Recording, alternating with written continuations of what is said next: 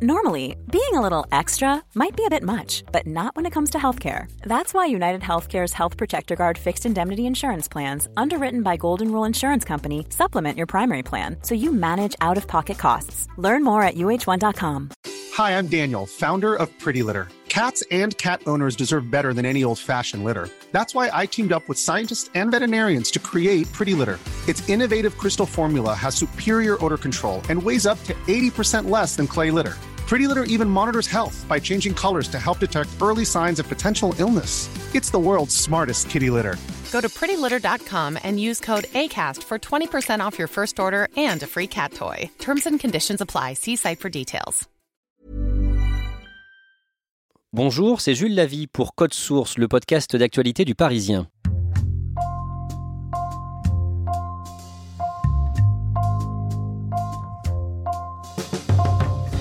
Un Grenelle consacré à la lutte contre les violences conjugales va s'ouvrir la semaine prochaine à Paris. Depuis quelques mois, la société, le gouvernement semblent prendre conscience que ce fléau ne devrait pas être une fatalité. Et le mot féminicide s'est imposé dans les médias pour décrire les meurtres de femmes par leur conjoint ou leur ex-conjoint. Ces drames à répétition, nous en avions parlé le 4 juillet dans un précédent épisode de Code Source et nous voulons y revenir aujourd'hui avec un témoignage, celui de Laura. Elle a subi des violences conjugales pendant 5 ans. Un jour, son ancien compagnon a essayé de la tuer. Claudia Prolongeau l'a rencontrée. Il m'a dit je vais te tuer euh, calmement. Puis là il m'a frappé, euh, il m'a pris ma tête, il a frappé sur le mur, je suis tombée par terre et là je me suis dit je vais mourir. Pendant plusieurs jours, j'ai contacté des associations d'aide aux femmes battues. Bonjour Virginie, c'est Claudia. Je voulais savoir si je pouvais en rencontrer une et qu'elle me raconte ce qu'elle avait vécu. On m'a répondu que des femmes prêtes à témoigner, il n'y en avait pas beaucoup. La présidente d'une association m'a même précisé qu'elle leur déconseillerait de le faire, que ces femmes restaient en danger, que même avec un nouveau nom, une perruque et une adresse à l'autre bout de la France, les hommes qui les avaient maltraitées étaient capables de les retrouver. C'est finalement sur Twitter que j'ai trouvé ce que je cherchais. Des femmes qui, face à l'inertie de la police ou de la justice, se sont dit que c'était peut-être les réseaux sociaux qui les protégeraient le mieux. C'est comme ça que je suis rentrée en contact avec Laura, une femme brune aux grands yeux verts qui vit en Île-de-France avec sa fille de 4 ans. Leur appartement est bien entretenu, lumineux, et le salon envahi par les jouets. Je m'appelle Laura, j'ai 31 ans et j'ai été victime de violences conjugales pendant 5 ans et d'une tentative d'assassinat en avril 2018 par mon conjoint qui est également le père de, de ma fille. Je l'ai rencontré en février 2013. Euh, je venais d'être euh, diplômée d'une école de commerce et je commençais dans le monde du travail. Donc c'est comme ça que je l'ai rencontré sur le lieu de travail. C'est lui qui m'a formée et, euh, en fait il y a eu un coup de foudre. Un coup de foudre quand je l'ai eu. On s'est mis rapidement ensemble. pour moi, c'était c'était le prince charmant. Il était parfait. tout de suite, en, on a emménagé ensemble. Je pouvais plus me passer de lui. Et les premiers mois, bah, c'était idyllique. Euh, on faisait des week-ends euh, à Deauville, euh, on sortait quasiment tous les soirs. Enfin, c'était vraiment, c'était, c'était le rêve bleu. Donc les 4-5 premiers mois, tout se passait bien. Après, j'ai commencé à avoir des petits comportements chez lui qui étaient un petit peu bizarres. C'est vrai qu'il buvait beaucoup d'alcool.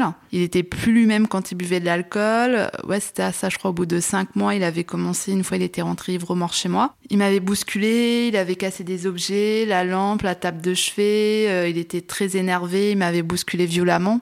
Donc euh, ça m'avait un peu choqué. Mais le lendemain, il y avait des excuses. Je me suis dit, c'est la faute de l'alcool, il était pas bien. Euh, puis il m'avait raconté aussi son enfance difficile. Donc je me suis dit, bon, c'est un petit peu normal que parfois il soit un peu dans l'excès euh, niveau alcool parce qu'il doit avoir euh, des problèmes psychologiques. Puis après, ça devenait un petit peu plus récurrent. parfois aussi, il y avait eu les insultes, étaient, qui étaient sans raison. il était très jaloux, très possessif. Enfin, même quand j'étais avec mes copines. Hein des femmes. Euh, il m'isolait un petit peu de tout le monde. Je pouvais pas faire euh, tout ce que je voulais. Vous, vous, le rassuriez? Ah bah oui, moi je disais qu'il se passait rien. Enfin, il pouvait regarder mon téléphone portable. Enfin, moi j'avais pas de code sur mon téléphone. Il pouvait tout regarder. Je le rassurais, mais c'était voilà, c'était de la jalousie, très très jaloux, très possessif.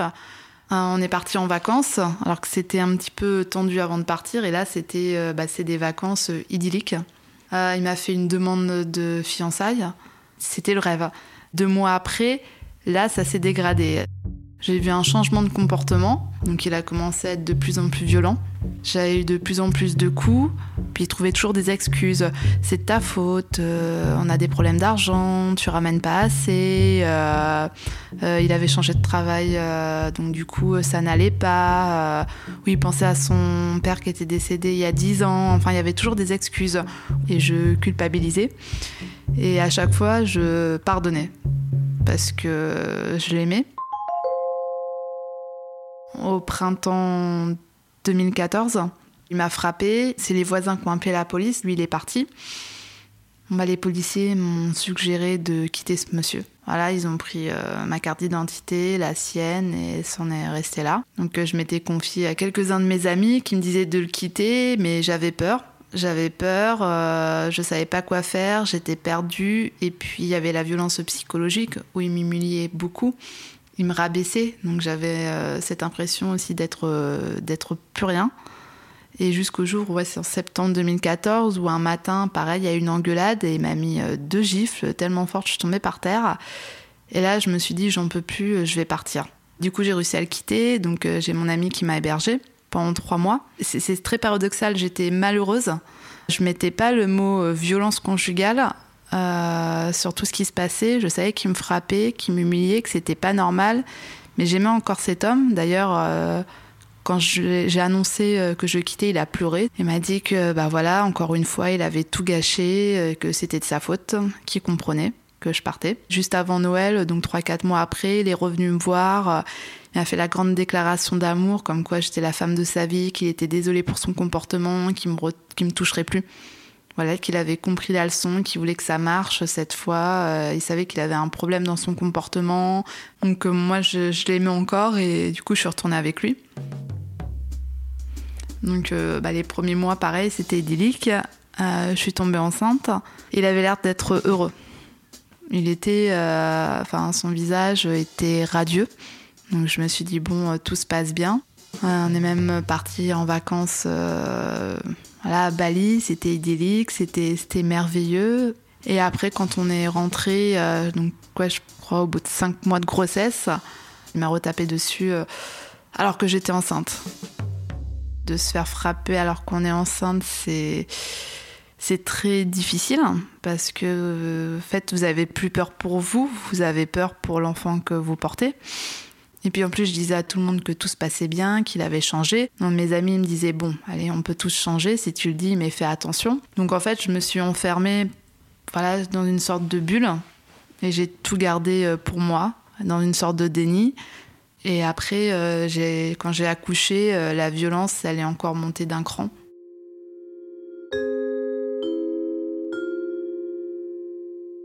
Il y a eu une autre intervention de la police en mars 2017 et les policiers sont arrivés, euh, ils m'ont dit vous venez tout de suite au commissariat. Et en fait, je savais pas, j'avais mal, je souffrais, j'avais honte, j'avais peur aussi. Euh, j'ai pas déposé plainte et euh, je suis retournée chez moi. Le lendemain, j'étais au travail. On m'a fait des réflexions, donc moi j'ai dit que j'étais tombée. Et après, je me suis replongée dans mon travail. Il y a eu encore la troisième intervention de police en novembre 2017 à notre domicile dans les Hauts-de-Seine. Donc là, pareil, cette nuit-là, il rentre de soirée, euh, ivre-mort. J'ai appelé mes parents pour qu'ils viennent, mais j'ai à peine eu le temps de composer le numéro qui m'a repris mon téléphone. Là, il est parti chercher son club de golf et euh, il allait, il me dit je, vais te tuer. Et j'avais ma fille qui hurlait dans les bras. Et là je me suis mis à genoux et j'ai supplié de ne pas me mettre un coup de club de golf. Et là il s'est mis à rigoler. J'ai dû le supplier euh, à genoux avec ma fille de ne pas pas me frapper. Son club de golf collé à ma joue c'était, horrible. Et là, euh, il s'était dit, il m'a dit, je vais, tiens, je me demande si je vais tuer ta mère ou ton père. Et je savais que mes parents avaient les clés de l'appartement, qui risquaient de rentrer euh, sans sonner, sans frapper. Je savais pas s'il allait mettre à exécution et mettre un coup de club de golf, euh, voilà, à mon père ou à ma mère. Donc c'était psychologiquement, vous avez votre enfant, vos parents qui arrivent. Enfin, les personnes que vous aimez le plus dans ce monde, mais vous pouvez rien faire Alors finalement, euh, voilà, mes parents sont rentrés. Ce qu'ils savaient pas, c'est qu'ils avaient appelé euh, la police entre temps. Alors là, il a changé de comportement. Finalement, euh, il a dit oui, c'est votre fille comme d'habitude, elle est hystérique. je lui ai rien fait, elle a crié un peu trop fort. Et il y a la police qui est arrivée après. Et là, j'ai eu un déclic. Je leur ai demandé si je porte plainte, il aura quoi? Bah, il m'a dit que c'est de la maltraitance, mais c'est pas des gros coups de poing, c'est pas un coup de couteau, c'est pas des étranglements, donc il aura pas grand chose. Voilà, le problème, c'est que la justice fera pas grand-chose avec ça. les menaces de mort, euh, vu que c'était en privé, ça va être votre parole contre, euh, contre la sienne. Donc on pourra dire que vous mentez. Donc en gros, tant que je serai pas roué de coups partout, euh, la justice fera rien. Donc j'ai pas déposé plainte. Je me suis dit si je dépose plainte, ça va encore augmenter sa violence. Et pour moi, il y avait un risque qui passe à l'acte. Et jusqu'à où il y a cette nuit-là, où il a essayé de de me tuer dans la nuit du 16 au 17 avril 2018 euh, euh, à notre domicile euh, devant notre fille.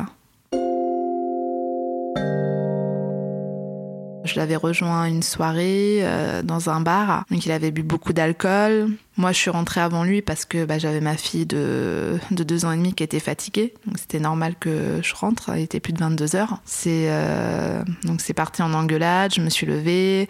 Il m'a bousculé. Je lui ai demandé de quitter le domicile. Il n'a pas voulu.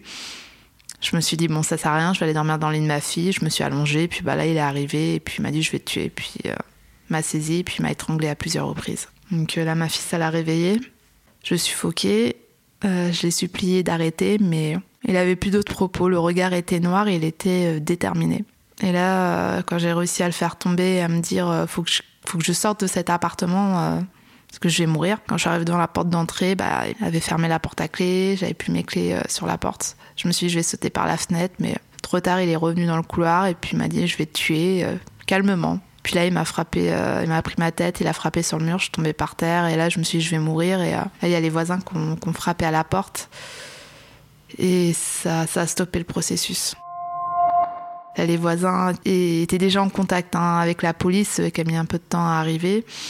Alors lui s'est enfui entre-temps avant que la police arrive. Euh, bon, ils l'ont rattrapé rapidement, une demi-heure après, ça a été, je crois, assez rapide.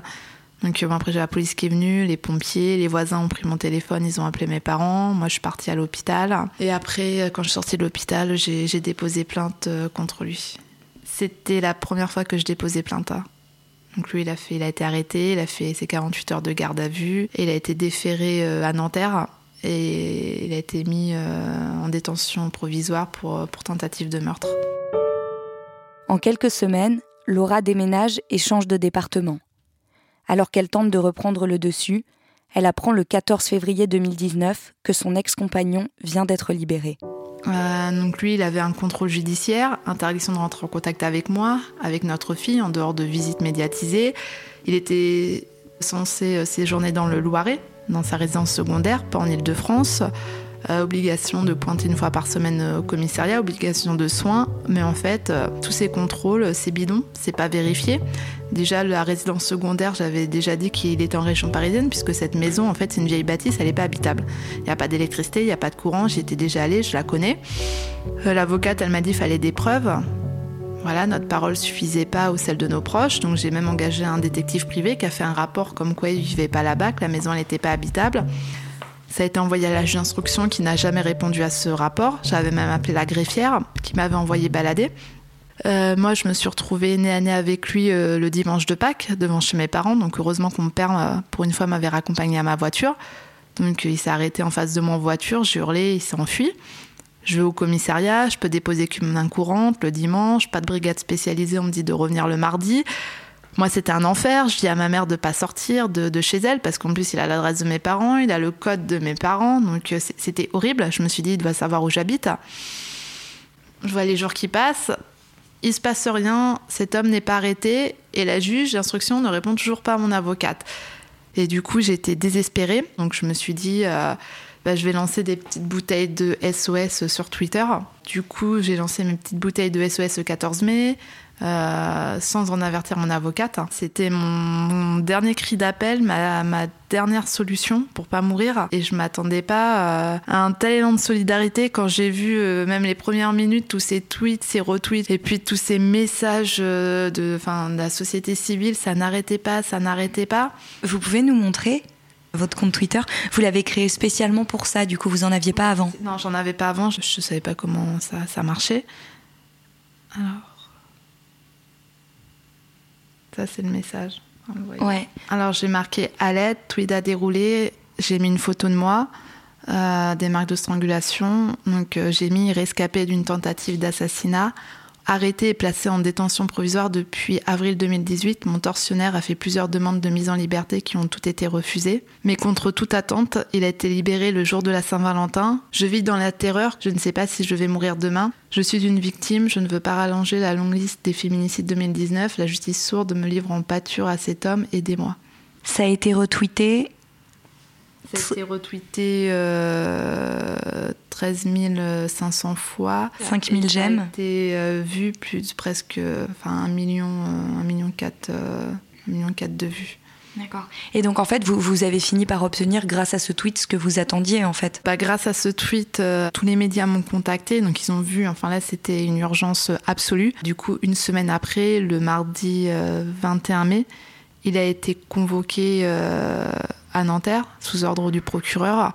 Il a été remis en détention provisoire. Et donc là, aujourd'hui, il est toujours en détention il est toujours en détention. Et la juge d'instruction, fidèle à elle-même, a requalifié les faits de tentative d'assassinat en violence aggravée. Donc euh, mon avocate, elle a fait appel de la décision, et c'est vrai ce qui est rare, le procureur a fait appel de la décision en disant que son verdict, il n'était pas conforme à la réalité. Et du coup, là, on vient d'apprendre il y a quelques jours que les magistrats de Versailles demandent le renvoi devant une cour d'assises pour tentative d'assassinat.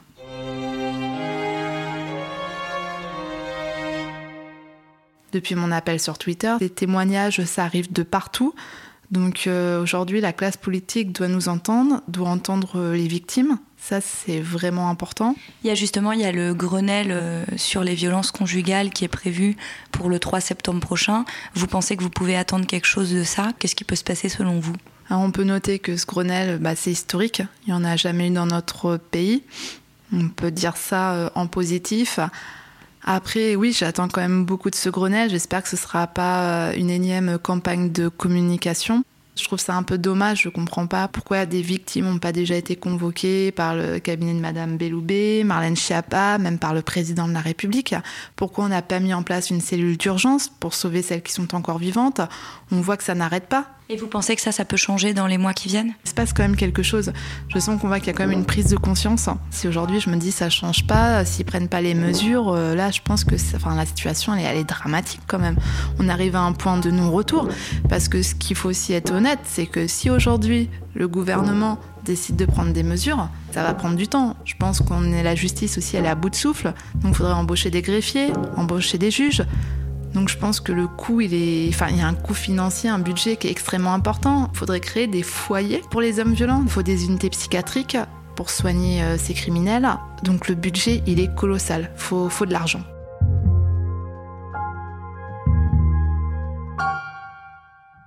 Claudia, son ancien conjoint ne va donc pas être euh, jugé en correctionnel pour des violences, mais bien aux assises pour une tentative de meurtre. C'est bien ça? Oui, c'est exactement ça. C'était pas gagné puisque, comme euh, Laura l'expliquait, la juge d'instruction avait dans un premier temps qualifié les faits de violence aggravée. Là, c'est requalifié en tentative de meurtre sur conjoint. Ça veut dire que sans doute la condamnation va être plus lourde. Et surtout, ça veut aussi dire pour elle qu'on la reconnaît comme une victime d'une tentative de meurtre et pas juste une victime de violence. Donc c'est aussi très important pour elle. Est-ce qu'il y a d'autres cas où les réseaux sociaux ont aidé euh, des femmes victimes à se protéger? Il y en a quelques-uns, sans doute pas beaucoup, parce que la plupart euh, des femmes euh, qui ont été battues, elles continuent à se cacher de leur ex-compagnon. Mais il y en a une que j'ai eue au téléphone, elle s'appelle Fanny, elle, elle a carrément fait plusieurs centaines de kilomètres, elle a déménagé vraiment très loin pour, euh, pour pouvoir échapper à son compagnon. il continuait de lui écrire, de lui laisser des messages où il l'insultait, où il lui disait qu'il allait la retrouver et qu'il allait la tuer. Elle, elle avait dénoncé ça sur Twitter. Il y a eu ensuite plusieurs reportages qui ont été faits sur elle. Il y a même eu un sujet de journal télévisé. Et donc, elle constate depuis que son ex a arrêté de lui téléphoner. Ça veut évidemment sans doute pas dire qu'elle est plus en danger, et d'ailleurs elle pense qu'elle l'est toujours, mais ça veut quand même dire que ça a eu un impact sur lui. Est-ce que les associations sont optimistes avant ce Grenelle consacré euh, à la lutte contre les violences conjugales qui va débuter la semaine prochaine? Globalement, euh, non, elles le sont pas. Ce Grenelle, il a été décidé euh, comme ça en juillet après une énième manifestation pour dénoncer les féminicides. Pourtant, on savait déjà qu'il y en avait eu beaucoup depuis le début de l'année. Donc, elles ont quand même généralement l'impression que c'est un peu un coup de com. Alors après, ça va quand même être piloté par Édouard Philippe, ça va se passer à Matignon. Mais les associations sont quand même pas très optimistes parce qu'il y a vraiment aucune certitude qu'à la fin de ça, il y ait de mesures qui sortent. Merci Claudia Prolongeau et merci à Laura et Fanny qui ont accepté de témoigner.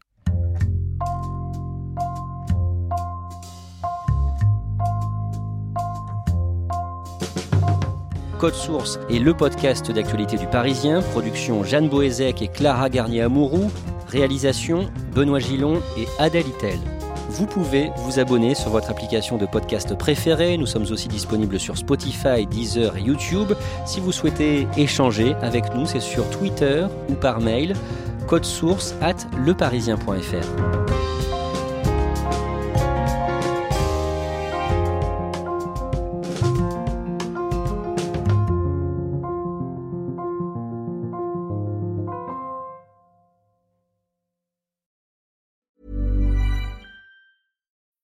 When you need mealtime inspiration, it's worth shopping Kroger, where you'll find over 30,000 mouthwatering choices that excite your inner foodie. And no matter what tasty choice you make, you'll enjoy our everyday low prices, plus extra ways to save, like digital coupons worth over $600 each week. You can also save up to $1 off per gallon at the pump with fuel points. More savings and more inspiring flavors make shopping Kroger worth it every time. Kroger, fresh for everyone. Fuel restrictions apply.